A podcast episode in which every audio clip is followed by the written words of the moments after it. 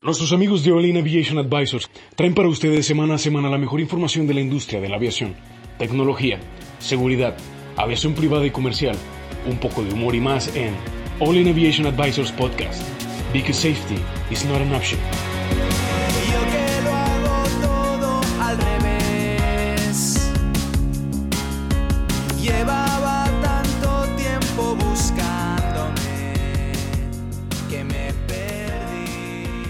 Hola amigos, ¿qué tal? Muy buenos días. Eh, una emisión más de All In Aviation Advisors.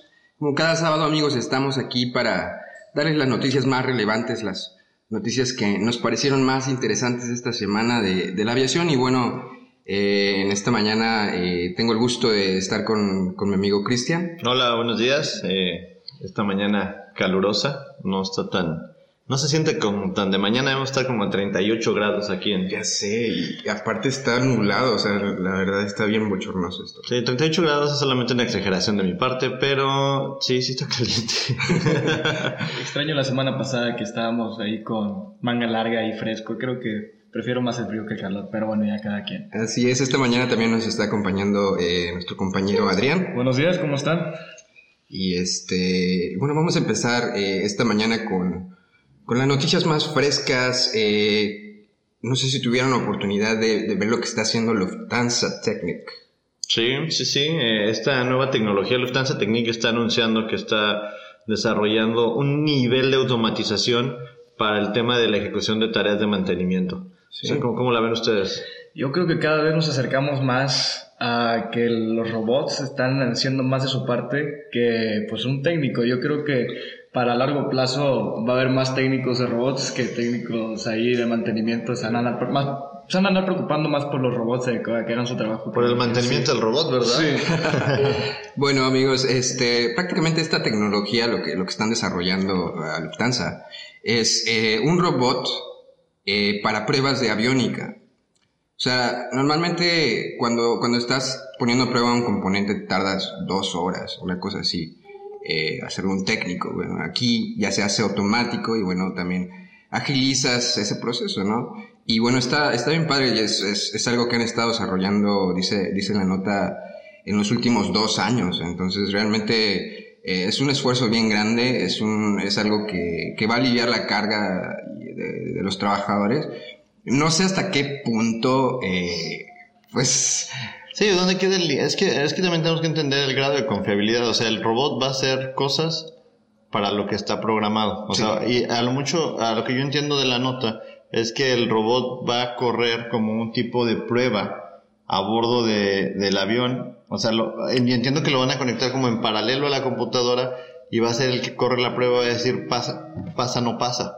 Y si no pasa, pues te va a dar, te va a dar una falla, pero todavía el robot no va, no va a cambiar la parte. El robot, Claro. el robot lo único que va a hacer es un, es un test de todo lo que está pasando, a lo que nos permite ver este Rosette que se le puso Lufthansa, que sus siglas significan Robot Controlled Cockpit Electronic Testing.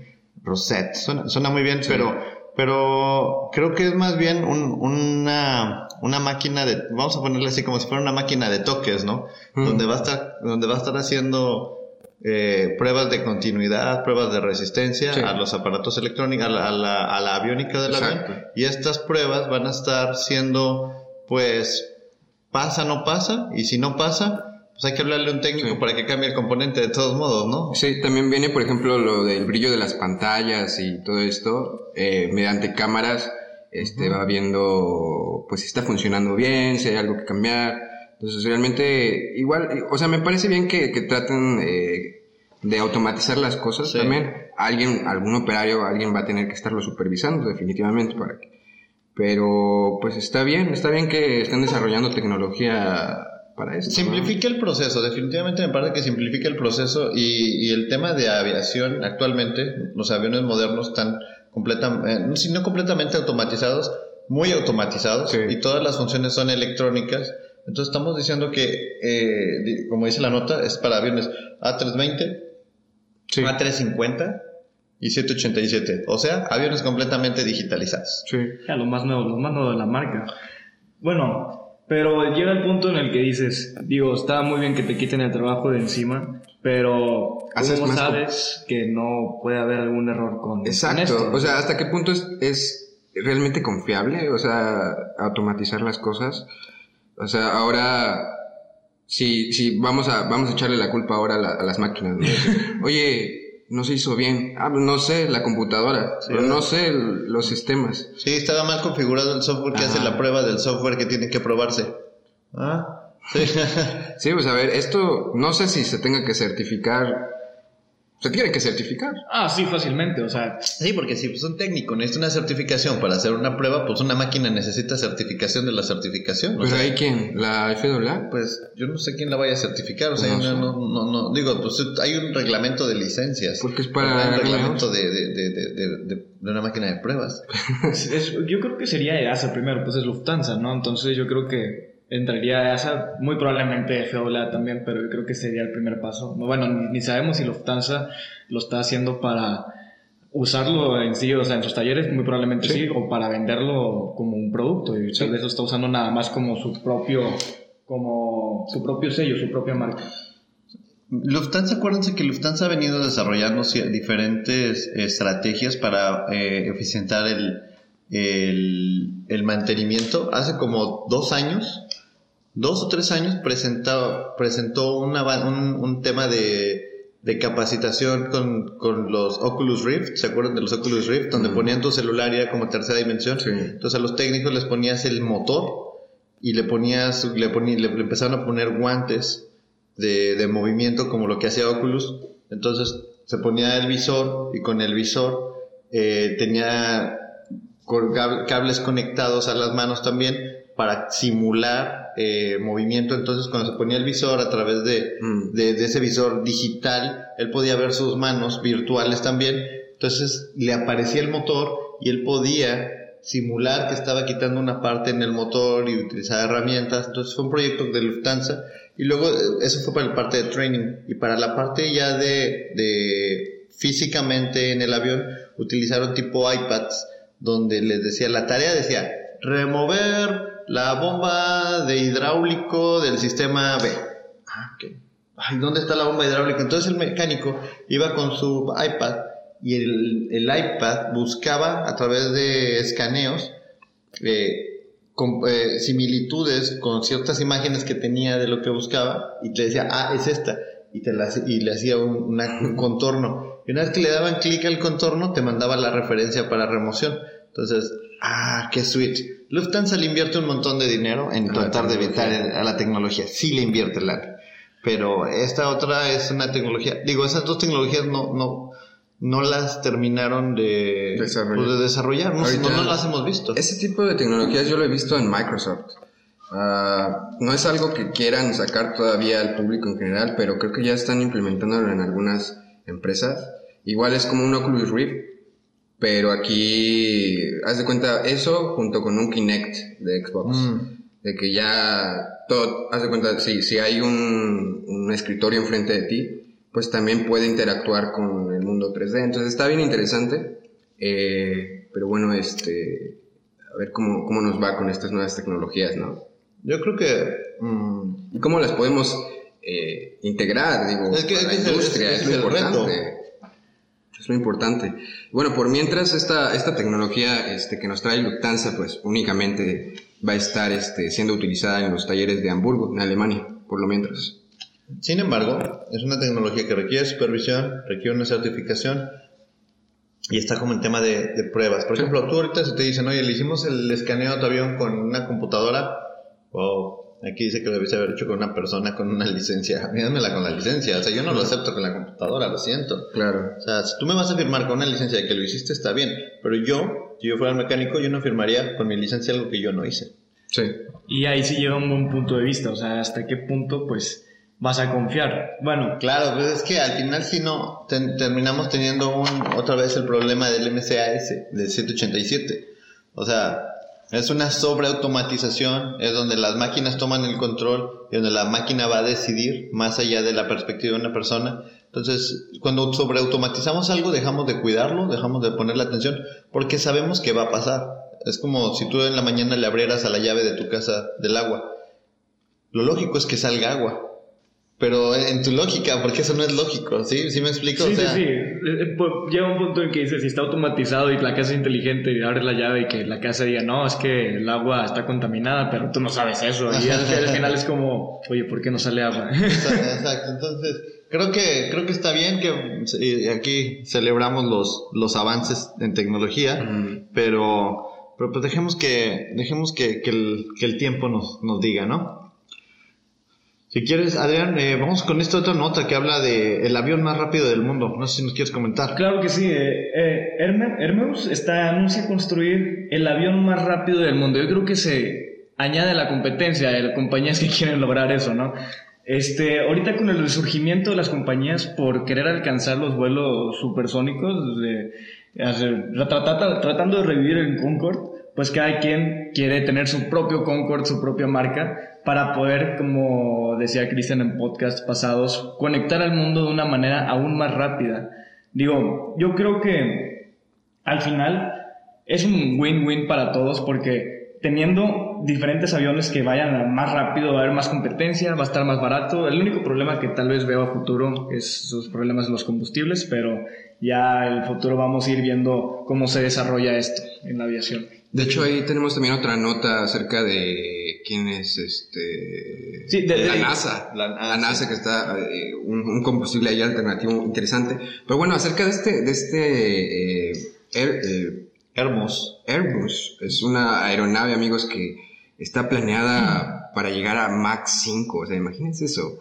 De hecho, hemos estado hablando ya en podcast pasados de materiales que se han estado eh, Desarrollando, para aguantar Mach 5, que son Aquí. este, cerámicos Sí, y cerámicos. de alto. De, de- De níquel, base níquel sobre todo, que son los que aguantan más este, temperaturas, pero ahorita vamos a ver qué tipo de materiales aguantan. No, de hecho, lo que me sorprendía de esta nota es que si yo estuviera desarrollando algo así, oye, le hablo a los chinos, que son los que están desarrollando eso para que me, me den su tecnología, ¿no? Aquí ellos dicen que van a usar titanio para este... Sí, eso está se bien hace, raro, se me ¿no? hace bien raro porque pues estábamos leyendo Es la pesado. semana pasada y, y es pesado, es caro y es difícil de extraer, o sea, es difícil de conseguir, es difícil de, de encontrar, es difícil de... El titanio es súper difícil, o sea, eh, yo no sabía esto, pero eh, platicando con unos eh, especialistas en eh, combate de incendios de aeronaves, nos decían que el titanio, una vez que el titanio entra en fuego Ya no lo apagas. Y si lo mojas explota. Ah, ¿en serio? Yo no lo sabía. O sea, eso nos lo comentaron especialistas en temas de combate a incendios. Dice, un titanio, si tú le echas agua directo, está ardiendo y le echas agua, el titanio truena. Entonces se vuelven proyectiles. O sea, imagínate un avión construido de titanio. Wow, no, no estoy seguro. O sea, me, me gusta más la idea de los chinos. Sí. Donde hablamos de materiales cerámicos. Ahora, ¿se acuerdan la semana pasada? Decíamos, un Nueva York-París tarda 7 horas en hacerlo. Con este avión estamos hablando de 1.5 horas. Hora y media Nueva York-París. O sea, Sí. es como ir de, de- de- de- del, aero- del aeropuerto a San Pedro, ¿no? O Ya sea, sé. oye, pss, fabuloso. Vámonos hoy. Vámonos ya desde ahorita. Bueno, lo que a mí me, me preocupa es qué lo va a hacer diferente al Concorde. Digo, el Concorde puede hacer exactamente lo mismo. A Mach 5. Este, bueno, Dos- Max 5 no estoy- 2.4 de Mach. 2.4 de Aquí Mach. ya estás duplicando. Pero es que lo interesante es que una vez que pasas Mac, ya es más sencillo seguir acelerando, Sí, pero es, es- la barrera en sí es pasar Mac. Yo creo que es lo, lo, lo difícil, pero ¿qué es lo que nos puede dar esta aeronave supersónica para que sea rentable más que todo para las compañías? Porque el Concorde en sí cumplía todas las metas que se proponía, pero no, no era rentable porque tenía muy pocos asientos, varias gente prefería volar más tiempo para que el boleto salga más barato. Claro. Sí, y es que al final estamos casados de dos cosas. O sea, ¿qué quieres? ¿Ganar dinero o ganar tiempo? Como persona. O sea, ¿qué te importa? Es un, es un viaje de vacaciones. Pues yo creo que estás ganando tiempo. O sea, ti- tienes un periodo de vacaciones. Lo que necesitas es estar allá en este momento. Eso es, es ganar tiempo. Pero si tú quieres ganar dinero, pues a lo mejor compras el boleto más barato y lo compras allá en las fechas más incómodas en un tiempo que ni siquiera es tiempo de vacaciones y, y ganas dinero, o sea, pero, pero ¿qué es lo que quieres? O sea, no puedes, no tienes como esa, esa balanza, ¿verdad? O ganas tiempo o ganas dinero, no, no, no se pueden las dos. ¿Se acuerdan de Boom? Boom Supersonics, Sí. que es la otra empresa que también está desarrollando lo mismo y va más alineado al tema Ese del se parece Concorde. más al Concorde porque igual llega a 2.2 de 2.2. Mach. Ajá. Entonces ese 2.2 de Mach, que boom, pero, pero como dice Adrián, o sea, el tema es romper la barrera del sonido. O sea, una vez que rompes la barrera del sonido, acelerar, puedes seguir acelerando. ¿Qué te va a matar ahí? La fricción. O sea, lo que necesitas es disipar el calor as fucking soon as possible. La, las soluciones son los chinos. Amigos, aquí, o sea, eh, lo padre es, bueno, sigue siendo algo que están desarrollando, pues lo están implementando. Pero digo, si nos van a escuchar, o si ustedes, amigos, por ahí en, en Twitter, de que, hey, hay unos amigos acá de Odin Aviation que nos dijeron, oye, ¿por qué no se van con los chinos? Es la solución para, para este tipo de, de- de nuevos este, transportes. Quiero darte una noticia, Héctor. Eh, la próxima semana va a venir un chino a traducir el podcast. no, no es cierto. Pero, definitivo, o sea, si vamos viendo, o sea, lo que quiero que veamos es, al entender poco a poco el mercado, cómo viene evolucionando, estamos, estamos encontrando partes de ese rompecabezas y estamos como viendo hacia dónde se está proyectando. O sea, no, no necesitas una bola de cristal, o sea, lo único que necesitas es decir, esto está pasando, esto va para allá. Yo hoy sigo sin ver el viaje supersónico otra vez. O sea, yo veo muchas ideas, veo muchas ganas, pero el costo de alcanzarlo, no sé si sea algo que la gente quiera pagar, o sea, el promedio de la gente. No, sobre todo yo creo que no tanto el vuelo supersónico, que sí estoy casi seguro que va a volver y está volviendo, sea el- la solución, porque Virgin Galactic, no sé si han visto, tiene también su propia idea de poder cruzar el mundo en menos de, de media hora. Viene No sé. más para acá, a ver. Sí, sí tenemos Es otra, nota. es otra nota, sí, por acá.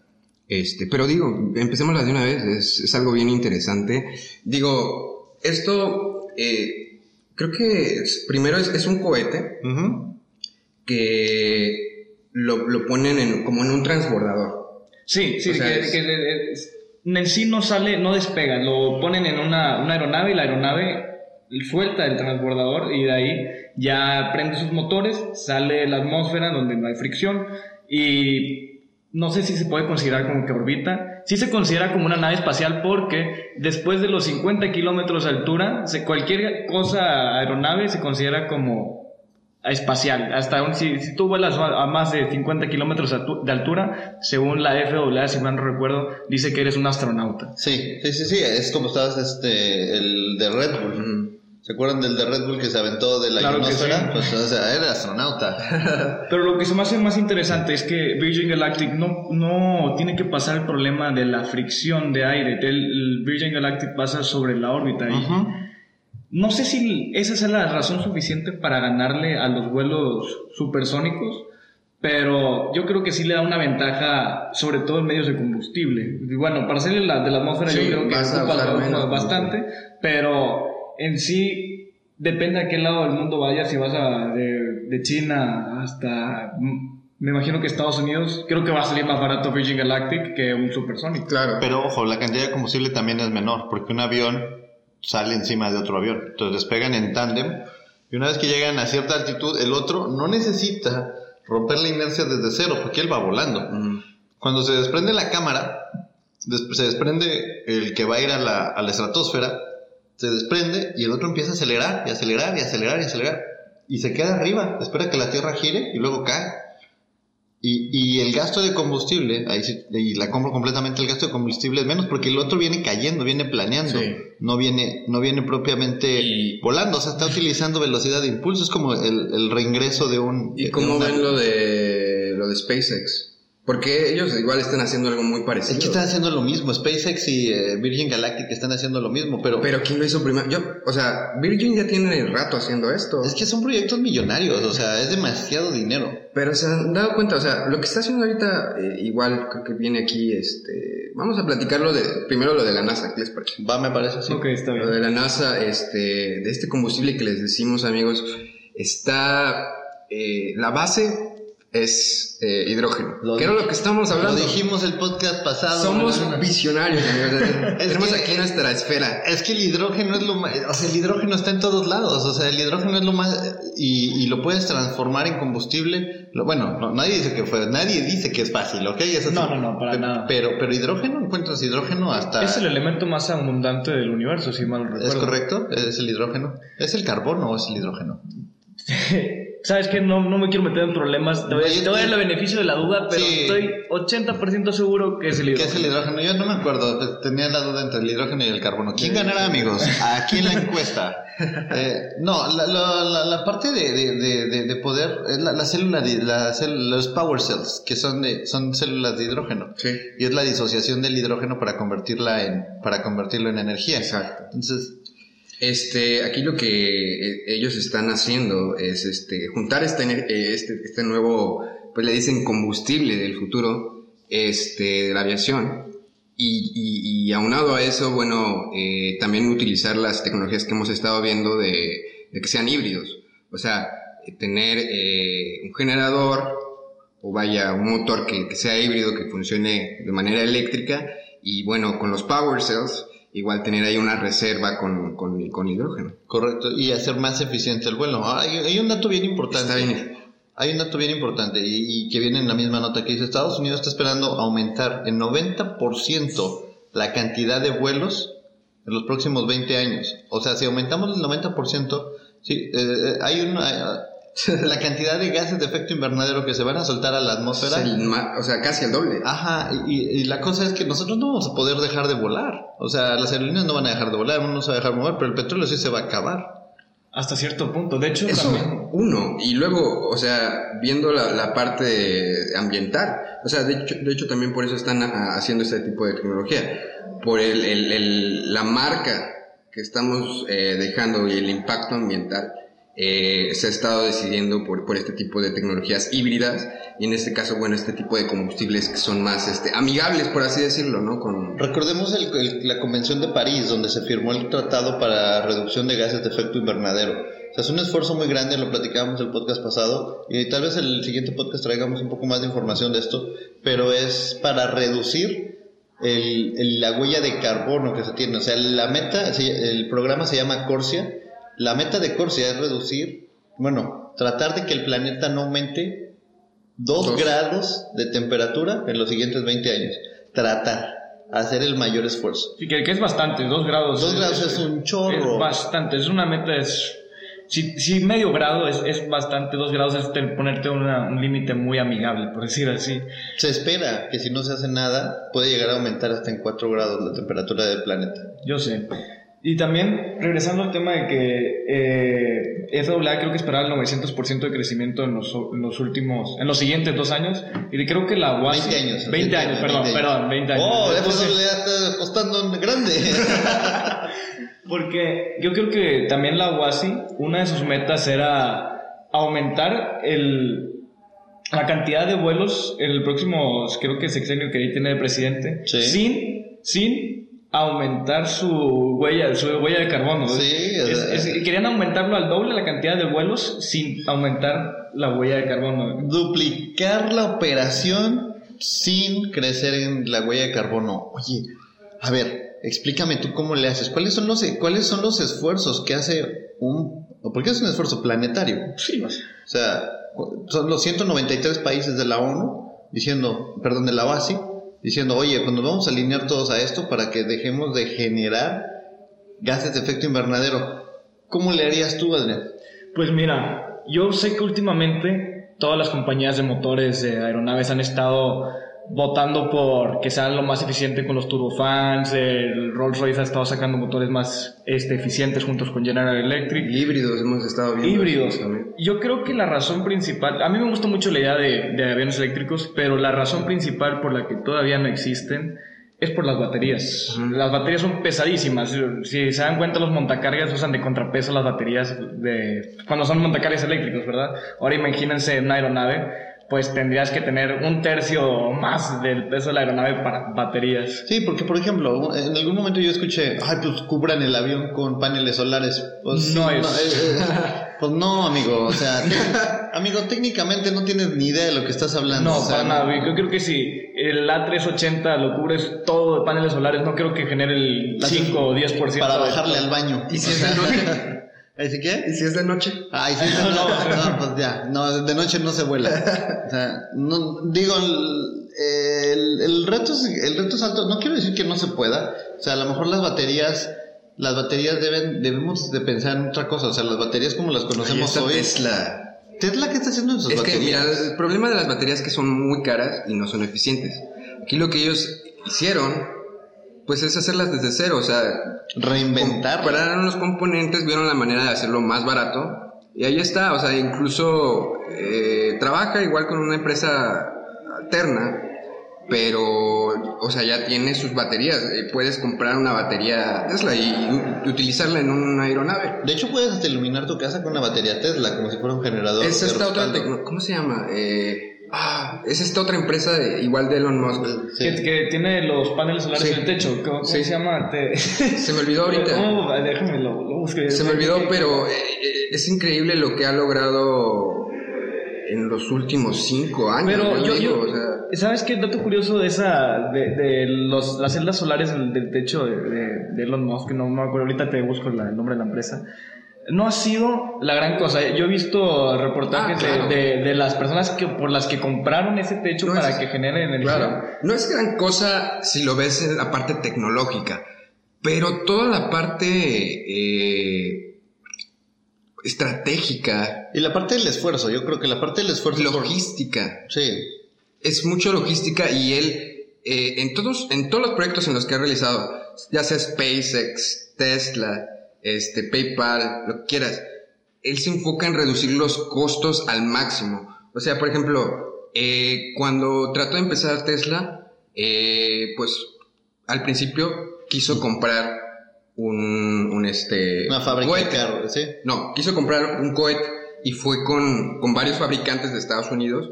Incluso fue con rusos. Pero SpaceX, es- dijiste Tesla. SpaceX. SpaceX. SpaceX. Ok. Entonces fue incluso con los rusos. Sí. Este, para, para, para comprar un, un, este, Un cohete. cohete. Y se dio cuenta de que le salía eh, un tercio de ese precio hacerlo él mismo. Mm. Entonces, así como, como ahorita pues tenemos este, más accesibilidad, no nada más nosotros, incluso es, es, es, es parte de, de las no- de las notas que SpaceX está poniendo en marcha este servicio para mandar satélites al espacio para que en zonas en las que no hay eh, tanta señal, bueno, ellos puedan eh, tener acceso a la a, a banda ancha y a, a un mejor servicio de internet. Correcto. Y está más enfocado a, por ejemplo, zonas de Sudamérica, África, zonas de África, en África. este, y, y incluso en Estados Unidos hay algunos lugares en los que no, no tienen tanto acceso a una buena conexión a internet. Entonces ellos están apostando por poner ahí su este constelación de, de- De de satélites. satélites para pues este poder este hacer esto. Ahora, lo que ellos están haciendo ya tienen un convenio, bueno, tienen un contrato ya con la NASA y con el ejército de los Estados Unidos. O sea, ya para hacer tener trato con ellos es una le sale muy barato ¿Sí? a la, a la NASA y al ejército. Y dos, tienen la capacidad para estar mandando de que, no sé, voy a poner un, la verdad no, es algo, es algo similar. 10 lanzamientos por, por semana. O sea, realmente ya tienen esa capacidad. Y, incluso lo que ellos han estado cambiando en el juego de, los cohetes es que, oye, normalmente antes, como hemos visto, por ejemplo, en, las películas o hemos visto este, eh, en los reportajes de la NASA, es que se manda el cohete y el cohete después es chatarra, se queda ahí como basura espacial. Aquí lo que está haciendo SpaceX es que ese mismo cohete se vuelve a utilizar. Entonces reduces costos, o sea, de una manera brutal, brutal, de Sí, verdad. Ahora, ahora el reto, digo, todo ese reto, utilizando ese tema de las células de hidrógeno, o sea, por ejemplo, ¿por qué no mandamos un cohete? Con, ¿Por qué no se puede mandar todavía un cohete con, con power cells al espacio? O sea, estamos hablando de células de hidrógeno eh, criogénico, ¿no? Están diciendo, o sea, y que van a estar ahí las celdas listas para proveer energía, pero también entendamos algo, el poder calórico que tiene el petróleo, o sea, no lo hemos encontrado en ninguna otra cosa, o al menos no lo hemos podido explotar. Digo, la, la, la interac- hay, un, hay, un, hay un análisis de la cantidad de energía, bueno, pues es energía nuclear que ocurre en el núcleo. Sí. Sí, sí, oye, pues la cantidad de energía que se genera ahí, oye, pues podría alimentar todo, en un ciudad, átomo, Sí, en un átomo. La, la- la Sí. ecuación de energía, E igual a M- M- MC al cuadrado, o sea, o sea, la cantidad de energía que produce eso es, es, es, es como dice Homero Simpson, atómica, atómica. O sea, es un chorro de energía. Tú podrías, tú podrías mantener, ma- mantener ciudades, podrías impulsar lo que tú quieras. ¿Cuál es el problema de eso? Que no es estable. No es estable y se te sale, se te sale de control el átomo y ¿qué crees que tienes? Chernobyl. O sea, Bienvenido a Jap- al 1945 Japón. No, Sí. na- nadie quiere volver a vivir eso. Sí, o sea, tenemos otro Hiroshima, o sea, otro Ah, ¿qué? Pues es que, pues, este, el, el periquito de Homero Simpson se cayó, ¿verdad? O sea, eh, yo creo que la fuente está, pero la tecnología tiene que avanzar a- a- hacia el control de ese átomo. Sobre todo, yo creo que la competencia principal de los combustibles fósiles son los biocombustibles y no tienen, creo que ni la mitad de la que el- del poder calorífico que el combustible. Por eso no, es, no ha sido tan principal como hemos querido. Yo, Claro. yo creo que en la carrera de entre biocombustible o generadores eléctricos solares, yo creo que va ganando los generadores eléctricos Sí. solares. O este, digo, yo creo que van a salir primero los aviones eléctricos que los que tengan biocombustible. Pues, ah, ah, mm, Bueno, sí. es, mi, es mi apuesta, es mi apuesta. Yo Mira, creo. yo la semana pasada apostaba por el sargazo. Sí, O sea, estábamos viendo, este, o sea, se están desarrollando eh, con pellets. con pallets, con pallets de madera. pallets de madera. Que es, bio- es biomasa, hablábamos de la biomasa. Aquí en México todas, bueno, no todas, las playas, algunas playas de México están infestadas de sargazo, esta alga que al fin de cuentas también es biomasa, ya estábamos hablando, ¿no? Pues Se necesitan quémala, o sea. 1.21 gigawatts y una cerveza. para viajar en el tiempo. Entonces, hay, hay que... nos, nos está hablando como la... Esto es como la antesala de algo que va a pasar. Hay esfuerzos globales por reducir la huella de carbono que tenemos como humanos, pero también hay esfuerzos globales por duplicar la producción de lo que tenemos hoy. Sí. O sea, yo no veo a alguien que diga en cinco años voy a estar menos que hoy, o sea, tengo que estar más que hoy. Entonces, en, en ese mismo sentido, pues necesitamos, o sea, la, la industria se tiene que, se, no se tiene que, se va a alinear. Van a ver, o sea, yo lo que veo ahorita es que muchos aviones old school, aviones de los 70, de los 80, que aún en- hoy en día vuelan, tienen casi más de, más de 40 años volando.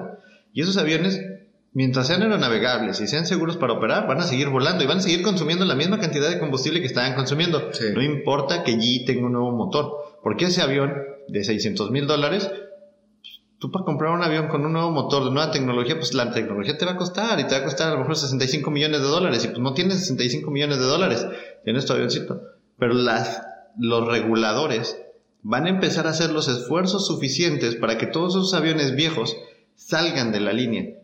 Porque si no, no, no, no, vas a poder mantener, no vas a poder mantener el esfuerzo. O sea, el esfuerzo es global y, y definitivamente mucha gente va a salir lastimada. Y lastimada como industria, no nada más la gente. O sea, porque va a empezar a haber escasez de trabajo y esa escasez de trabajo va, va a ser por la misma cantidad de aviones viejos que hay hoy en día que no van a poder seguir operando por los avances tecnológicos y la búsqueda de eficiencias. Sí. No, de hecho, pues esto de, de combustible que está desarrollando la NASA, eh, dice que la eficiencia está increíble, o sea, sobre todo también porque se utiliza el hidrógeno, eh, se mantiene frío, entonces puedes eh, utilizar esto de la superconductividad. Este, entonces eh, la eficiencia pues sube Sí, muchísimo. porque son criogénicos, o sea, son power cells, pero son congeladas. Exacto. por así- o sea, Pues mira, yo viéndolos desde el punto de la compañía, yo no me voy a ir por algo que sea más ecológico, yo me voy a ir por lo más barato. Yo creo que Claro. ha estado hablando de los 70s y 80s, creo que hubo una crisis de combustible que ahí todas las aero- aerolíneas estaban viendo qué, qué aeronave es más eficiente para poder en sus gastos de, de su boleto de avión hacerlo más barato por medio del costo del combustible. Yo creo que en los siguientes años, yo creo que va a volver a pasar. Y por eso se- las aerolíneas están preparando, como están sacando el 737 MAX 8, el- los nuevos Airbus, porque la, la diferencia principal que tienen estos aviones, además de la aviónica y la automatización, son sus motores, son mucho más eficientes Claro. y se están preparando para... ¿Sabes qué? Eh, puede que suba el combustible, pero al menos ya tengo un margen de error para poder seguir operando y todavía tener una ganancia. Simplemente véanlo, primer comentario de carros, véanlo, vean, véanlo en los carros, o sea, o sea, no, no, no puede ser que hay- actualmente hay, hay Mustangs de, cua- de cuatro cilindros. Sí. Es el Mustang, tiene cuatro cilindros y tiene un twin turbo y te da los 150 caballos y es un es el mismo carro, pero es un cuatro cilindros 1.6 y pues tiene motor de Ford Fiesta, ¿sí? O sea, ¿dónde está el motor de la camioneta? El rugir del- el rugir del motor del V8, o sea, pues se están enfocando incluso en los propios armadores de carros. Cada vez los motores son más pequeños, gastan menos combustible y son más eficientes. Obviamente el precio, Es que beneficia a todos, incluso hasta los usuarios. hasta el usuario final se ve beneficiado, menor, menor gasto. Y es lo que estamos buscando. Todos estamos, es lo que les decía hace un rato. O sea, ¿qué buscas? ¿Tiempo o dinero? Bueno, pues ahorita buscas dinero. Entre más ahorro tengas, es mejor y sacrificas un poco el tiempo, no importa. Pero si, nos, si, si esos esfuerzos globales no se ven alineados en toda la industria, pues de nada sirve, porque digo, estábamos leyendo el otro día un anuncio destacado de cuánto, de cuánta agua necesitas para, para, para crear una vaca que produce 600 gramos de carne para una hamburguesa. O sea, estás hablando de 3.000 litros de agua por vaca. Por 3.000 litros de agua, por 600 gramos de carne de hamburguesa. Por 600 gramos de carne de hamburguesa. ¿Sí? Es una rachera de un fin de semana. Y eh, no es nada, y necesitaste 3000 litros de agua. O sea, y lo que más genera gases de efecto invernadero, no me van a creer que es El metano. el metano de las vacas. La caca de vaca genera, es el primer generador de gases de efecto invernadero. Pídele a la gente que no coma carne. Se acabó el cuento. Vámonos, apague el podcast. Ya. Bienvenido al mundo vegano. De, de hoy en adelante todos somos veganos ya. No se puede, o sea, no se puede. Pídele a la gente que ya no, ya no viaje en avión. No se puede, o sea, es, es- pareciera como que estás condenado. O sea, cada vez más espacio se dedica. El 80% del maíz que se genera en el mundo es para alimentar a las vacas. El 80% es un número gigantesco. Enorme. Eh, enorme. Es enorme. ¿Y sabes para qué se genera ese maíz? Para crear metano. Metano que genera gases de efecto invernadero. ¿Quién crees que genera más metano en el mundo? Las vacas. Y la contaminación del suelo, mantos acuíferos, todo. Son las vacas. Pero no puedes cambiar la manera de eso. O sea, ni modo que hagas. o sea, sería padrísimo que pudieras agarrar todo el metano que generan las vacas y lo pudieras, este. Lo pudieras volver combustible, ¿no? Claro. Pues este, power cell de vaca. O sea, no sé. Le- Yo creo que quitarían la moda de ser vegano. No, si encontraran una solución para compu- pasar el- la caca de vaca a, a combustible, yo creo que sería de moda serse que carnívoro de nuevo. Todos los veganos yo creo que ya no tendrían sentido en este mundo. O las haríamos sagradas, ¿no? O sea, tendremos todas las vacas sagradas caminando por medio de la calle. Si en otra parte del mundo las vacas son sagradas, pues tal vez ellos tienen razón. Tal vez, de- ¿a poco no? O sea, empiezas a pensar eso, oye, pues a lo mejor no están tan mal, si es cierto, la vaca es un animal que lo da todo. Muy bien, pues continuamos con, con este otro proyecto que es de SpaceX, que pone en marcha su servicio de Internet basado en el espacio con el lanzamiento de los Starlinks, que son una red, como decía Héctor, Sí. son 60 satélites alrededor del mundo. Y lo que quiere, lo que quiere Elon Musk es llenarnos de su Internet. Ah, yo creo que de basura espacial.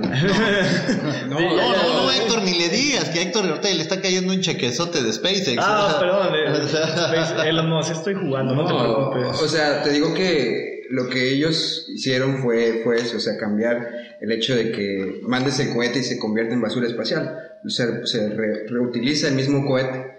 Entonces, si has visto, ¿no? Que... No, yo sé, o sea, yo me refería por la cantidad de satélites que ya Ah. existen ahorita Ah. orbitando la Tierra. No, Sí, no, No, de hecho, eh, él dice que se van a tener que lanzar eh, seis, o sea, es una prueba.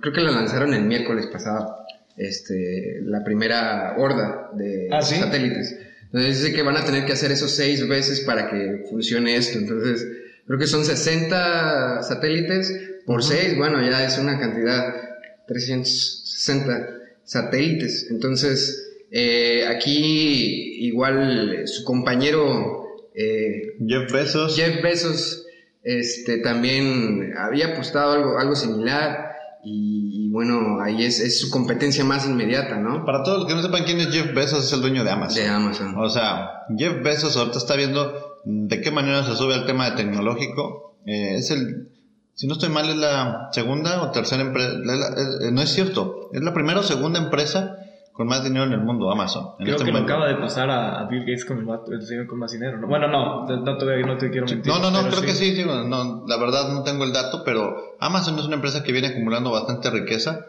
y creo que tiene la lana para hacerlo y no le importa, digo, acaba de perder un avión hace dos meses Sí. y, y Primer sigue volando. Claro. O sea, trae la lana, trae el ímpetu, trae las ganas y están dispuestos a cometer errores. Sí, no a fracasar, que es una cosa bien diferente. Están dispuestos a cometer los errores que tengan que cometer, pero ellos van a trascender. Y, Ujú. y es una gran apuesta. O sea, si ellos se terminan de subir a tener un control orbital de eso, simplemente imagínate la capacidad que tienes de venta. Que te llegue un paquete directamente Del del espacio. Imagínate, Quiero un paquete de galletas. Claro que sí, le picas un botón de tu teléfono y cae una cápsula de ahí como meteorita a tu, a tu A tu- a tu. ¡Ya cayeron las galletas! No, muy bien, digo, aquí dice que alrededor de 4 mil millones de personas, la mayoría de las cuales se encuentran en África y en el sudeste asiático, no tienen acceso a Internet confiable y asequible. Realmente en África hoy necesitas tener Internet. Es lo que yo me estaba, yo viendo la nota dije, ¿qué volumen de gente, no, no que no lo merezcan, sino No, en el volumen. O sea, necesitan la comunicación, eh, necesita la tecnología y todo, pero bueno, eh, la infraestructura es necesaria. Es que necesitas tener infraestructura en tierra para poder tener eh, señal de aire. O sea, no te va a llegar el internet por arte de magia. Necesitas, No, pero eso es lo que están haciendo, o sea, para eso son los, este, Los satélites, sí, pero para hacer la órbita y que pueda alimentar esa zona. Pero, por ejemplo, vas a ir con, voy a decir, el rey de Uganda y le dices, oye, ¿sabes qué? Vamos a ponerte un internet de infinitum a partir de ahora. Ah, sí, bueno, está bien, sí, póngalo. No, pero a ver, pero a ver, no me entendiste, necesitamos que nos ayudes. Oh, yo, los ayudo.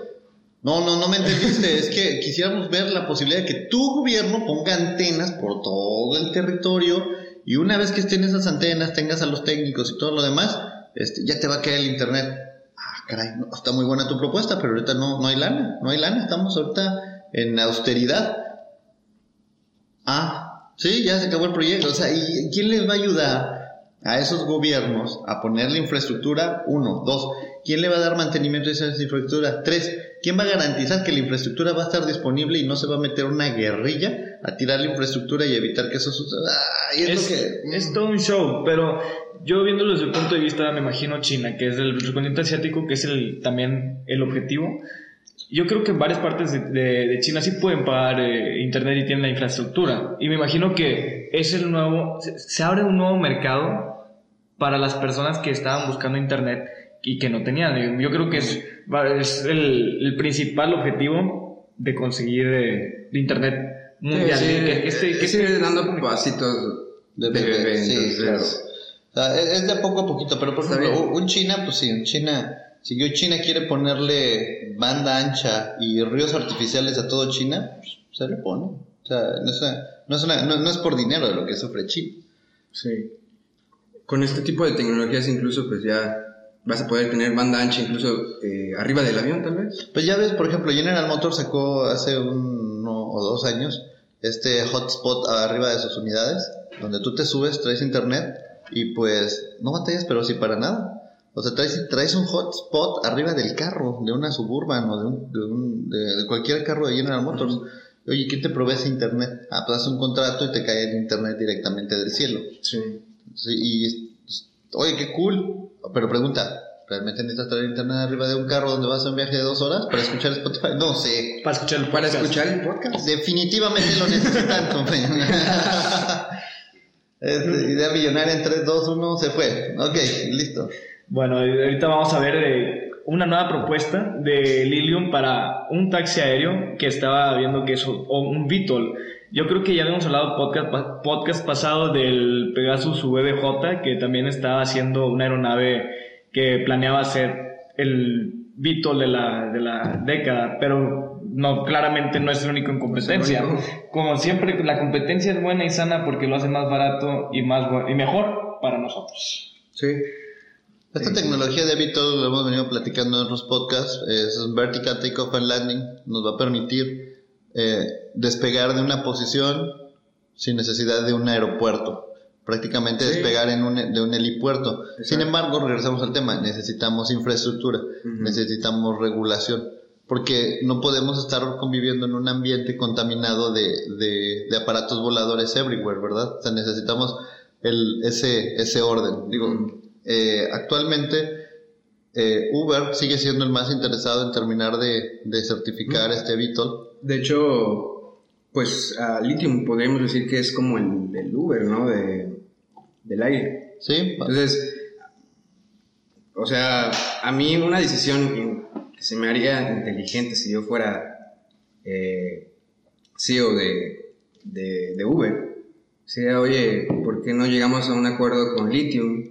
¿O por qué no, por qué no este, compramos Lithium? O sea, tienen dinero y, y ellos son los que están haciendo, haciendo esto ahorita. Yo creo que el punto importante de la, a la diferencia principal que quiere llegar esta compañía, creo que es lo más cercano que vamos a tener a los carros voladores, porque es más personal. Es este, está enfocándose en las predicciones de la película de Back to the Future, quiere que cada quien tenga su propio vehículo aéreo. No sé cómo le van a hacer para no colisionar o para controlar el espacio aéreo con las aeronaves ya existentes y con las que van a existir. Pero lo interesante también es que es por base de baterías, como lo estamos mencionando, motores eléctricos. Pero realmente llegamos al mismo punto, qué tan eficiente es, seguridad, realmente necesitamos una, una aeronave personal. Yo creo que sí, varias gente lo necesita, pero ¿a qué costo? ¿A qué costo realmente podemos tener esta, esta, pues este lujo? Sí, eh, aquí el, el tema del taxi personal eh, va a ocurrir, platicamos hace, hace dos semanas del, de esta interacción que tiene Uber muy interesante con la adquisición de Avianca Brasil, que es una compañía que eh, comentamos que, que se declaró en quiebra a finales del año pasado. Entonces, lo que necesita Uber ahorita es un permiso y está buscando un permiso. Sí. alguien, alguien soltó un permiso y Uber está pues, aventando su apuesta por tener esos permisos para eventualmente aventarse a, a decir, bueno, ahora vamos a hacer, bajo este amparo de este permiso, vamos a meter esto, a ver cómo nos va. Y como, como decía, o sea, están dispuestos a pagar el error, pero no el fracaso. O sea, son compañías que vienen con muchas ganas y, y, y las vamos a ver volar. O sea, y que compañías como Lilium son, son empresas que le están apostando a, a, a, a tener ese, ese cliente. Imagínate, el sello de Uber y atrás le metes tu, tu, aparato volador mágico, pues Sí. Bueno, este, habían, eh, Lilium había enseñado una propuesta hace como dos años de uno, un avión eh, así igual eh, Vito, pero de dos plazas. Este que están haciendo ahorita me parece que ya es de cinco plazas, entonces, este, pues está, está, está muy interesante, pero eh, como tú dices, ya está la infraestructura, dónde van a aterrizar, tiene que haber un sistema de seguridad, tiene que haber este la- las, las autoridades de cada país pues tienen que aquí por ejemplo la DGAC este todos tienen que No, tener un manual y tener o sea tiene que haber tiene que haber un- unas bases sabes este Sobre todo la práctica, yo creo que sería, vas a ocupar una licencia para poder También. volar este tipo de aeronaves, qué requerimientos necesitas, oye, si es tan fácil, realmente sería tan difícil conseguir una licencia o poder volar esta aeronave como si fuera un piloto privado comercial o es como conseguir una licencia para tu automóvil, no sé.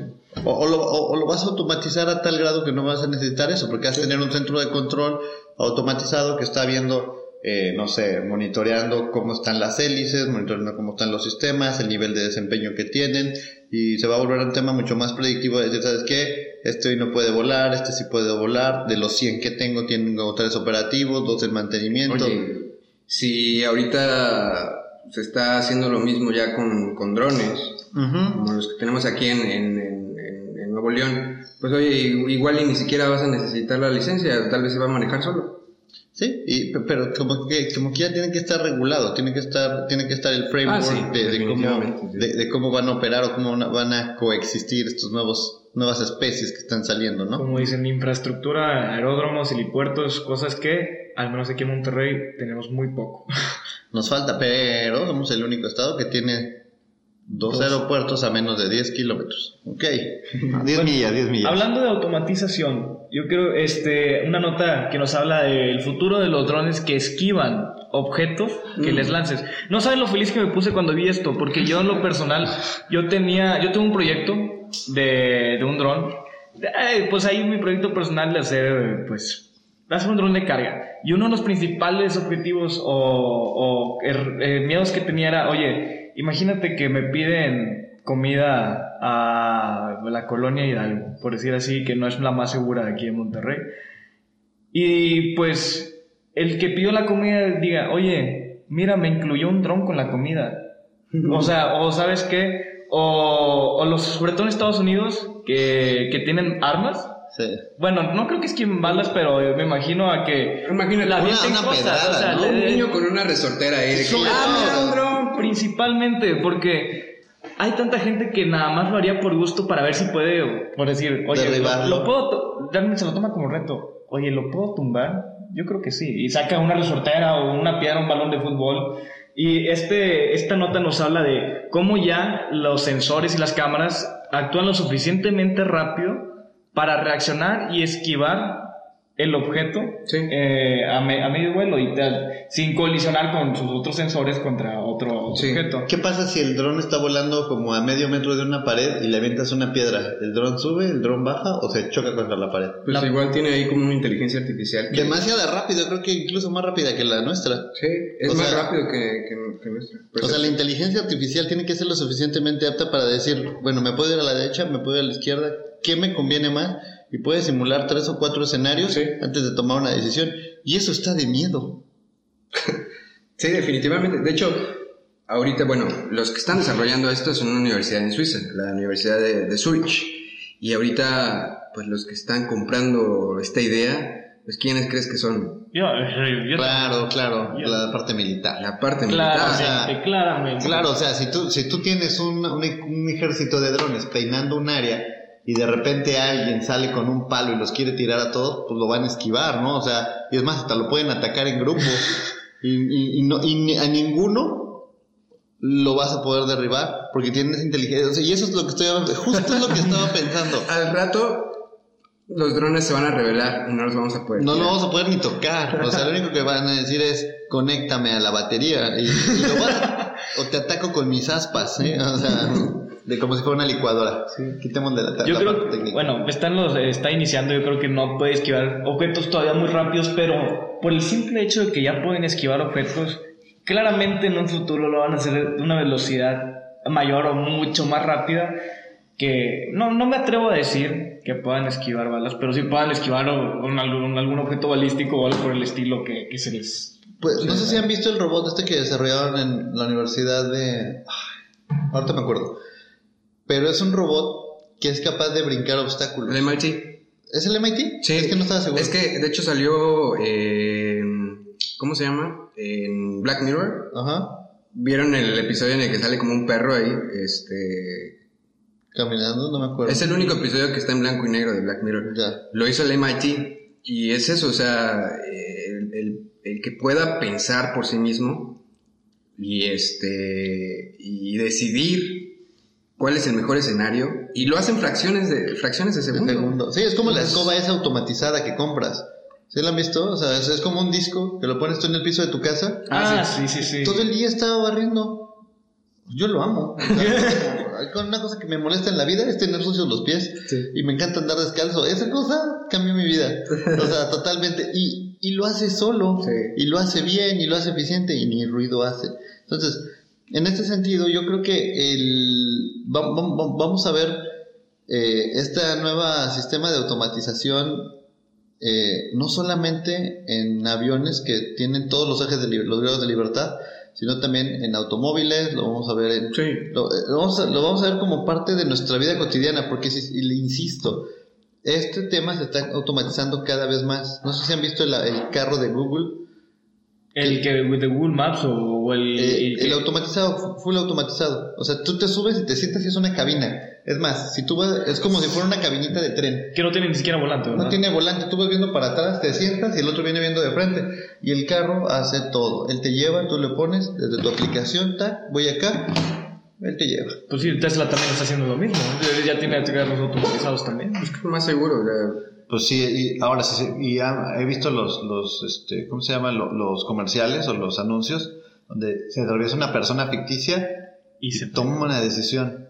O se frena, o acelera, calcula lo que puede hacer esa persona. ¿Estás de acuerdo que reduces el factor humano? Entonces, Maldito humano. Yo sé, yo creo que lo que debería hacer es, es, este, extinguirse para que tengamos menos problemas de factor humano. Pues de y hecho, de seguridad, amigos. y ahí vamos, ¿eh? Ahí vamos. Gases de efecto invernadero, vengan a nosotros. así como dato curioso, el 90% de los eh, accidentes aéreos son de factor humano, no es un error o, o mayor, es un mayor porcent- porcentaje. Claro. Que tomen las decisiones los drones por nosotros. ¿no? Sí. culto al dron, culto al dron. Muy bien. eh, ya eh, en temas de seguridad, amigos, eh, tenemos este. Esta nota me parece excelente de un eh, chavo de 21 años que está ayudándole a la FAA a, a subsanar algunos errores que tienen eh, los sistemas de navegación. ¿no? Sí, sí, sí. Es un estudiante de eh, Embry-Riddle. Embry-Riddle es una de las escuelas de aeronáutica con mejor nombre en Estados Unidos. Eh, tienen algunos de los programas de administración de administración de negocios, eh, Finanzas en aviación. finanzas en aviación, todo orientado a que seas un pro de esto. Embry Riddle, no nos estás mandando dinero, pero en el momento que gustes, aquí está. Eh, la, la parte, la parte interesante de este trabajo es el, el- Los nombres, los nombres de las rutas que, está, que toman las aeronaves, ¿no? Sí. Ujú. Este, por los que no están muy enterados, todas las aerolíneas o todas las aeronaves siguen ciertas rutas ya predeterminadas este, en su, en- eh, para llegar del punto A a punto B.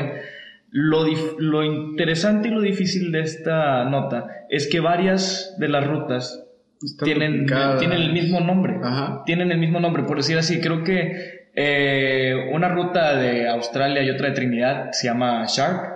Y pues el que se repita el nombre puede causar que la computadora piense que es otra ruta. Sí. Y pues que te, si el piloto no se da cuenta, pues que te mande a otro lado. Sí.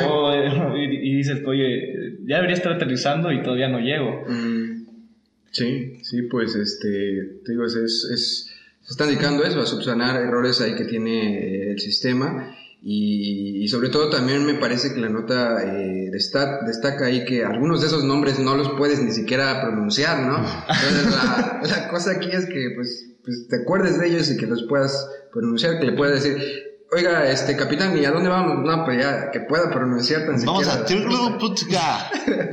Sí, ah, eh, aquí la, la idea de este, de este chavo es desarrollar un algoritmo, o lo que está haciendo es desarrollar un algoritmo para hacer un reemplazo de todos estos Todas, nombres, sí. de todos estos nombres, y que haya, no haya repetidos y no haya impronunciables. Mm. Creo que habían dicho que quitó todos, los nombres son del, no sé si los puso la UASI, o por decir así, que quitó todos los nombres y creó 20.000 nombres nuevos para todas las rutas y que todos eran fáciles de pronunciar. ¿Qué, qué es ese, qué es el gran reto? O sea, fácil de pronunciar, no repetidos. ¿Cuántas palabras puedes hacer con el alfabeto?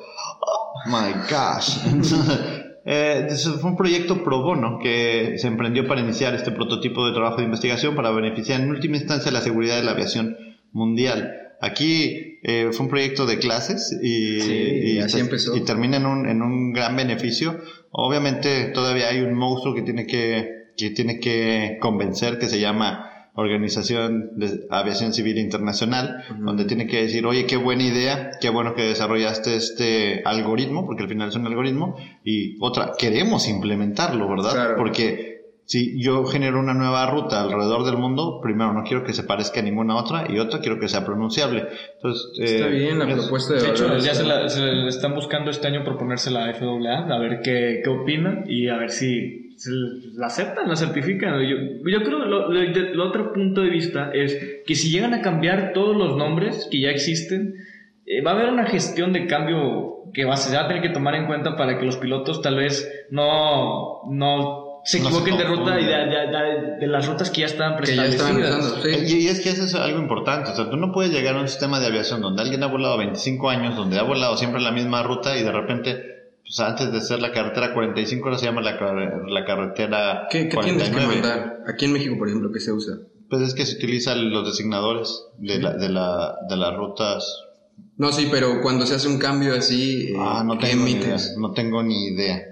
Imagínate, o sea, sobre todo, deja tú solo en Estados Unidos que lo implementen en todo el mundo, a cambiar todas las rutas son bastantes, o al menos son 20 mil nombres, imagínate, yo creo que fácil sería 10 mil rutas aéreas o, o Sí.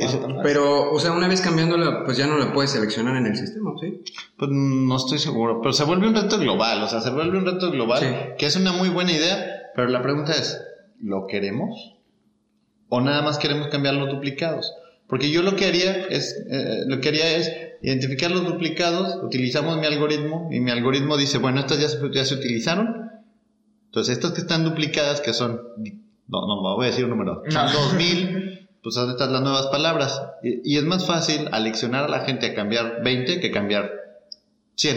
Sí. Entonces, creo yo que tiene idea, tiene buen, nada más que el reto, eh, eh, la idea de cambiarlas todas, creo es que es- pasarlo del papel a la acción. Sí, pues cuando tienes 21 años todo eso se te antoja, ¿no? Claro. Sí, no, está, está muy bien, o sea, la verdad, eh, lo que tú decías, se empezó como un proyecto de clases y ahorita pues ya está trabajando con la... Es que me parece que su profesor tra- eh, era, trabajaba o, trabaja en la FAA. Sí. Entonces está excelente que por ahí este, esté abriendo una ventana para, para él, ¿no? Correcto, y ya hablamos de eso la semana hace unas semanas, o sea, es donde vemos la, la alineación que hay entre industria y academia. Exacto. O sea, cuando tú bajas las necesidades de la industria y las pones frente a la academia, la academia es sorprendente y te puede llegar a dar una solución de, de cinco minutos en lo que a la industria le ha costado 200 años, ¿no? Claro. O sea, la- y, y esa es la magia, pero si tú no terminas de bajar la necesidad de la industria a la academia, pues cada quien trabaja como para su lado, calando sus intereses. Entonces llega un punto en el que están completamente desconectadas y la industria no sabe qué es lo que quiere la academia y al revés. Entonces uno desarrolla cosas que nadie quiere. ¿sí? O sea, es como- Exacto, o sea, pues yo para qué quiero que me hagas una... Me, me desarrolles un software para volar drones de 20 aspas y yo tengo aeronaves de dos motores. Claro. así. Sí. Bien, ah, bueno, pues vamos a vamos, vamos, adelante. de. Cam- Cambiamos un poquito de tema, vamos al tema de, del 737 Max. Digo, hemos hablado un montón de esto hasta el cansancio y ahorita hay, yo creo yo lo resaltaría en tres puntos. Sí. El tema donde Boeing reconoce el tema de la capacitación, que la capacitación fue deficiente. El tema donde Boeing reconoce que hay que hacer las modificaciones a- as soon as possible, una vez que ya se tuvo la certificación. Y el otro tema donde el CEO dice que tiene que hacer algo para restituir la marca, porque los aviones no pueden dejar de volar y la marca tiene que prevalecer. Y creo que esos son los tres key takeaways que, que yo puedo estar identificando en este problema. No sé ustedes. Pues aquí las actualizaciones ya, digo, ya, ya hay gente que ya estudió eh, cuál es la situación a fondo y bueno, eh, tenemos aquí pues los principales errores, ¿no? Que, que hemos detectado este, en Boeing y las acciones que ha tenido. Entonces, por ejemplo, aquí dice que Boeing eh, debería de haber sido más rápido en informar la falla de software. Me- me- ya habíamos visto que eh, desde que pasó lo de ¿Lion Air? Ethiopian, Ah, no, de, de- lo de Lion Air, perdón. Desde que pasó lo de Lion Air, este, ellos informaron primero a la FAA y después informaron a la que tenía más este, aviones 737, que era Southwest. Y le avisaron. Pero, o sea, si sabes que hay un error en tu software, inmediatamente al otro día, a todos los que te compraron el avión, oye, mándales un correo. Tenía que haber sido inmediato, o sea, tal vez no para parar las eh, operaciones, pero oye, este, nada más para que lo tengas eh, cuidado, o sea, que sepan, por ejemplo, desde ahí, qué es lo que está fallando, el MCAS. Bueno, mándales información del MCAS y cómo funciona el MCAS. Y es aquí también eh, otro de los eh, errores que, que, bueno, vemos aquí, que dice Boeing hizo un mal trabajo comunicándose con los pilotos. El problema aquí, amigos, es que en, en el manual de piloto no decía, no había información acerca del MCAS. Incluso aquí viene una declaración de un piloto que dice, oye, yo ni sabía qué era. Entonces, es un error bien, bien grande. O sea, es un sistema, ok, estoy de acuerdo, es un sistema nuevo y está eh, tratando de subirse a esto de la automatización. Estoy de acuerdo que trates de, de reducir este, el factor humano, pero avisa, o sea, ¿qué es? pon ahí de- en, en tu manual eh, a los que están operando el avión, a los que van a subirse y los que van a, a moverle ahí a, a- a- Al avión. al avión, pues que sepan qué, qué, qué cosas nuevas les estás poniendo, ¿no? Es que el punto, ahí. el punto de venta del 737 MAX es que, como sabemos, la diferencia del 737 NEO y el MAX es tan poca que pilotos del 737 NEO pasado no ocupan no, NG. NG, perdón, NG, perdón, estoy, estoy diciendo el de Airbus, el Airbus. Este, el 737 NG no ocupaban entrenamiento adicional para volarlo. Ese era el punto de venta clave para las Claro. aerolíneas. Y dijeron, si le meto el MCAS, van a decir que ocupo más entrenamiento. Yo creo que fue una estrategia de mercado y una vez que se dieron cuenta de que sí fallaba, dijeron, y bueno, ese es mi punto de vista, ¿sabes qué? No lo voy a decir si no vuelve a pasar, de que fue un error, puede que haya sido un error de, de solo una falla de esa aeronave, pero una vez que ya volvió a pasar, ahí sí dijo, sí la regué yo. Yo creo que desde el principio, y como lo dice la nota, dice, ellos se dieron cuenta, pero dijeron, la vamos a incluir esto en la siguiente actualización. Mira, o- Ok, la siguiente actualización. Es un safety device al final, es un Sí. dispositivo de seguridad. Solo están haciendo pero, para pero, la siguiente revisión lo, lo, lo notifico. Eh, se les adelantó la condición. O sea, el tema es que, miren, si no hubiera pasado nada de esto, Nadie se ha dado cuenta. nadie se hubiera dado cuenta. Dos, el, el sistema hubiera seguido probado. Y tres, el avión seguiría siendo con la, el avión seguiría teniendo su reputación. Sí. Entonces, eh, pasó esto, pasó dos veces, pero aquí hablamos de un tema y si tratemos de juntar todas las piezas clave de esto, el tema es comunicación. Sí, comunicación. Todo fue comunicación. Una comunicación que no se hizo a tiempo y esa comunicación al no hacerse a tiempo tiene un gran impacto en el, en el sistema de aviación. O sea, realmente no hay una emergencia, realmente no hay, un, no hay una falla catastrófica. O sea, eso no es una falla, falla catastrófica, hay un montón de aviones, había un montón de aviones volando y le pasó a dos. O sea, no, no era, no era, no era tan no, no, no, lo importante era la falla, lo importante fue la falta de comunicación. Porque si esa comunicación fuera hubiera sido una comunicación asertiva hacia todos los operadores, diciendo, gente, tenemos este problema, acabamos de identificar esta vulnerabilidad, FAA, tengo una vulnerabilidad. O sea, esa parte donde yo me siento confident, Claro. estar notificando ese tipo de... Porque, pues, y dijimos, el error es, el- los errores son aceptables. En el momento en el que aceptas tu error, te vuelves más fuerte.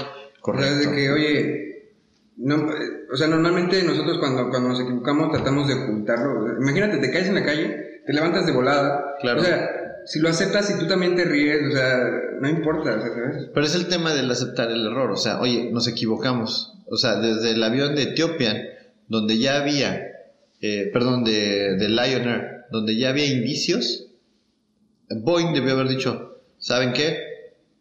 Creo que somos nosotros. O sea, vamos a detener las máquinas. Boeing, y, y eso yo creo que lo va, el tiempo lo va a juzgar durante muchos años Sí. donde Boeing no tuvo, no tuvo el, el coraje de ir con las autoridades a decir necesito poner las flotas mundiales en tierra, no sé qué está pasando. Al fin, y bueno, al fin y al cabo el hubiera no existe, ya, ya lo que pasó, pasó, el año está hecho. Correcto. Es lo mismo que le pasó con el 787 con las baterías de litio. Lo mismo le pasó y pusieron la flota mundial en tierra por las baterías de litio, porque Boeing tampoco aceptó la culpa de las baterías de litio. Ese avión durante la certificación tuvo problemas de fuego en las baterías de litio y el resultado de la investigación se dijo que fueron herramientas olvidadas junto con las baterías. Tiempo después descubrimos que las baterías sí se quemaban solas. Entonces, eh, es un tema de comunicación, pero también es un tema de venta. O sea, tú no puedes condenar un, un proyecto millonario por una cosa de estas. Y es ahí donde es... Sí. O sea, por eso un CEO gana lo que gana un CEO, porque tiene que tomar estas decisiones. Y estas decisiones yo no creo que sean nada fáciles. Poner la cara, ¿no? Frente Claro, a todo el mundo. o el sea, responsable es él. Claro. O sea, sabes o Está sea, bien fuerte Está o sea. súper fuerte. O sea, son cosas que no quisieras, nadie, nadie está en los zapatos del tipo.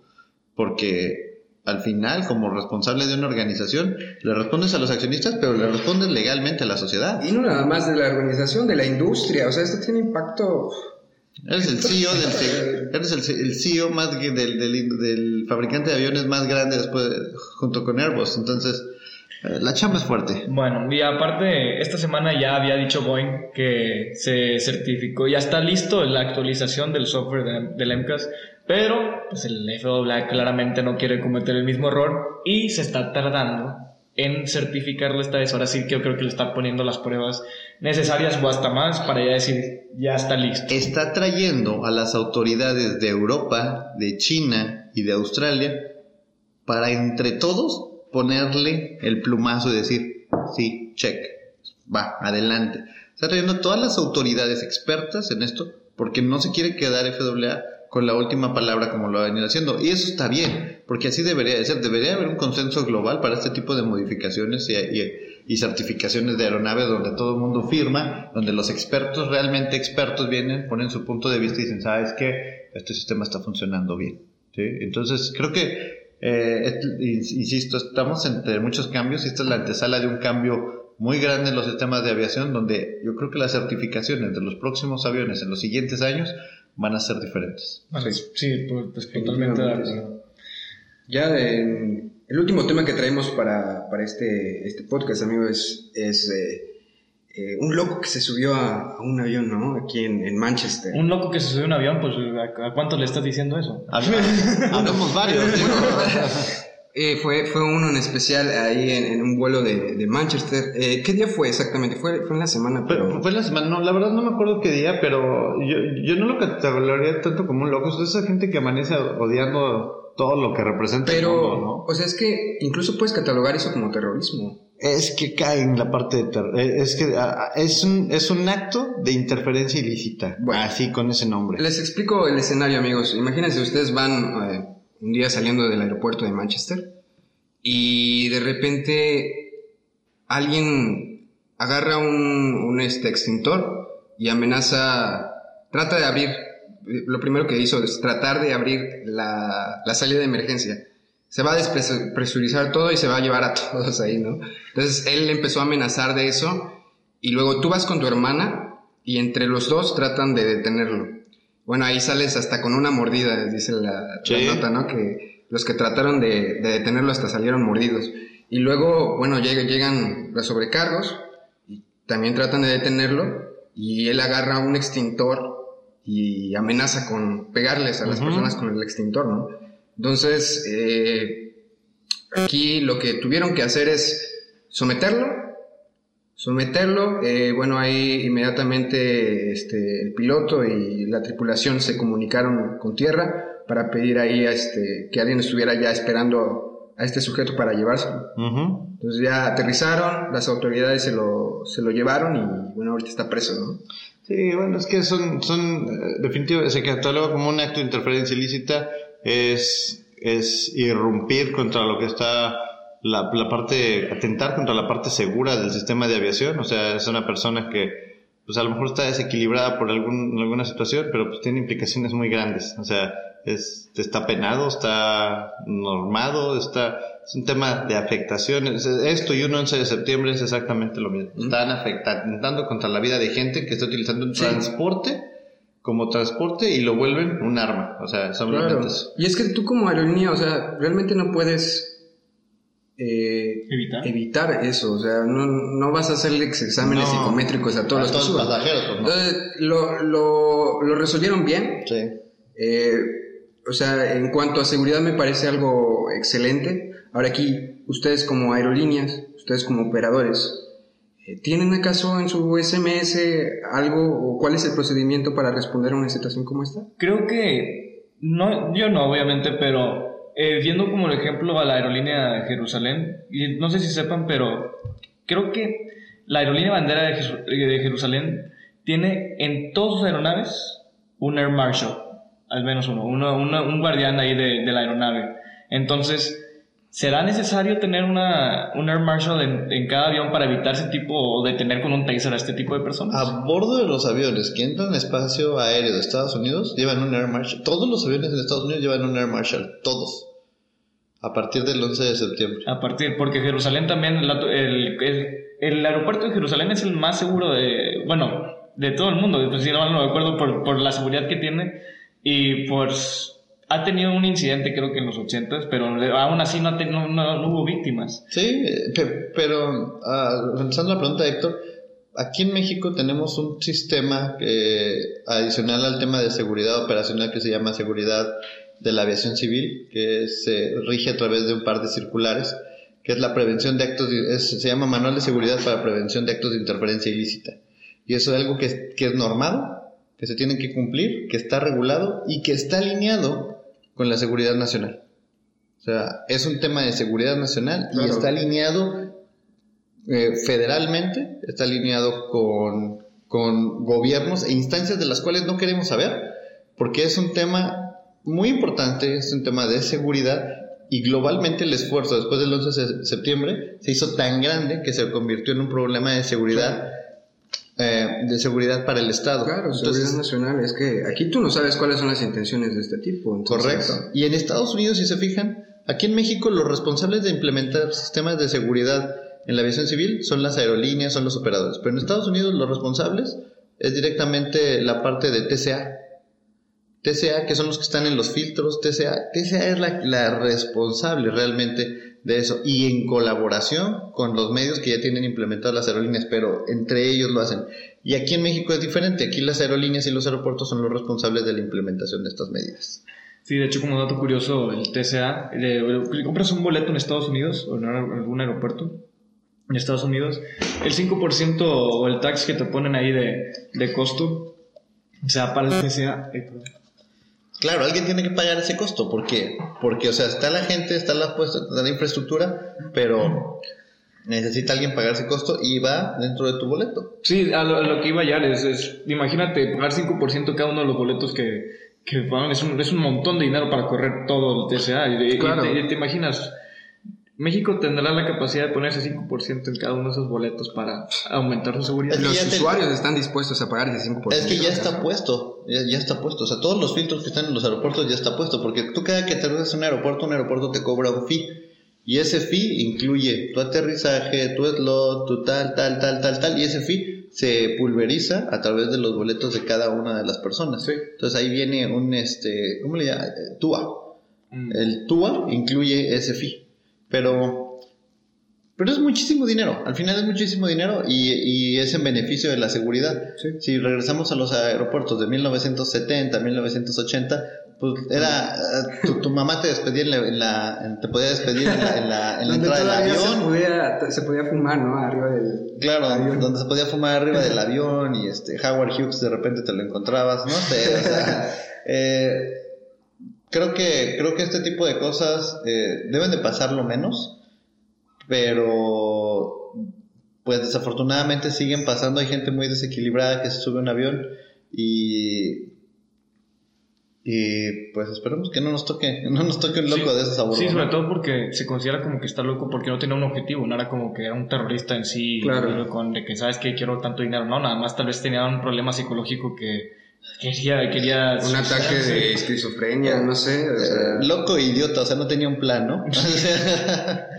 Me imagino que se dijo a sí mismo, ya llegué aquí y ahora qué. Sí, o sea, y bueno, y el plan que traía, las salchichas no van a jalar, entonces. Y ahora, y ahorita que viendo este, esta nota, cualquier persona que se sienta al lado de una salida de emergencia te, te podría amenazar de abrirlo y, y sería terrorismo o algo por el estilo. O sea, me imagino, porque las salidas de emergencia no pueden estar bloqueadas. Yo creo que cualquier persona, si realmente quiere, las puede abrir. O sea, imagínate si yo soy una persona que quiere hacer algún acto, me pongo todos en las, salidas de emergencia, ¿no? Pues sí, pero. Pero yo creo que también ahí ya es parte del tema de las aerolíneas. O sea, las aerolíneas tienen que tener bien identificadas al tipo de personas. Yo creo que es muy fácil. Actualmente con los perfiles de Facebook tú puedes identificar a una persona que tiene malas intenciones. O sea, y no es difícil. O sea, tú te metes y a lo mejor para comprar un boleto en línea lo compras a través de Facebook. Y eso es suficiente para gloguearte. Y eso es suficiente para saber who are you. Y eso es suficiente para saber si te baneo. O sea, yo como seguridad Y se puede hacer inmediato, o sea, con lo que estábamos viendo de Claro. que se está haciendo lo de Identificación, identificación este, biométrica. biométrico. Desde ahí, o sea, tomas la foto del tipo, se hace la identificación biométrica, ya sé cuál es su Facebook, entras, checas, ok, todo bien, buenas. Y un robot puede hacer eso a velocidad de la luz. Y de, de cada vuelo te saca quedó. tres o cuatro. y otros tres o cuatro una vez que llegan al counter, pic, señor, pase de este lado, le vamos a hacer una revisión de rutina. No te vas a sentar en las salidas de emergencia por nada, te vas a sentar aquí, te vamos a tener vigilado y vamos a saber qué eres tú. ¿Sí? Ok, no vas a hacer nada, cool, qué bueno, pero menos sé quién eres. Sé de dónde eres, sé, sé qué, sé qué pretendes. Digo, suena a lo mejor, suena a lo mejor demasiado paranoico, pero yo me quiero subir a un avión que me lleve de un punto A a un punto B en el tiempo que quiero llegar. No quiero ninguna sorpresita, yo me quiero subir a un avión, me quiero dormir, me quiero comer los cacahuates que me den. Si me dan agua, qué bueno, pero quiero llegar a mi punto. O sea, yo no tengo ganas de encontrarme con un tipo desequilibrado, con pocas ganas de la vida y con muchas ganas de volverme loco. Claro. Y yo creo que nadie quiere toparse en ese tipo de situaciones. Definitivamente no, y ahí está. O sea, otra idea millonaria, industria. Aquí estamos, nosotros disparamos, ustedes agárrenla. Todas las semanas ahí. De todas las semanas aquí somos una, una máquina de, de- de buenas ideas. Ya sé. Pues, pues muy bien, creo que podemos llegar al final de nuestro de nuestras no no no noticias. Bien, pues fue un placer estar con ustedes amigos, eh, gracias por su tiempo. Recuerden ahí eh, están nuestras redes sociales, eh, All In Advisors, en Facebook, Twitter, Instagram y el Patreon. No se olviden, estamos como All In MX. Recibimos todas sus aportaciones, serán bien recompensadas. Acuérdense, eh, estamos tratando de mandar a alguno de nuestros compañeros a la NWA. Este año tiene que pasar y si tenemos que salir a botear y nos ves, danos dinero. Muy bien, pues eh, ya esta semana va a salir la nueva edición de la revista, también eh, descárguenla, la cuarta edición. Y eh, pues no sé si nos escape alguna otra cosa. La pregunta de la semana. Pregunta de la semana. Ah, la pregunta de la semana. ¿Tú estimas que el 777 de Boeing saldrá este año? ¿El de los Folded Wings? ¿Sí? El X. Sí. ¿Qué harías? Si fueras Boeing, ¿lo sacarías en 2019 o te aguantarías a sacarlo en 2020? Sí, una buena pregunta. Es buena pregunta. ya, ya, ya entienden. Dejémoslo a a, nuestros amigos a ver qué, a ver qué dicen. Y bueno, eh, un placer estar contigo, Cristian. Un Gracias, placer estar contigo. Igual, igual.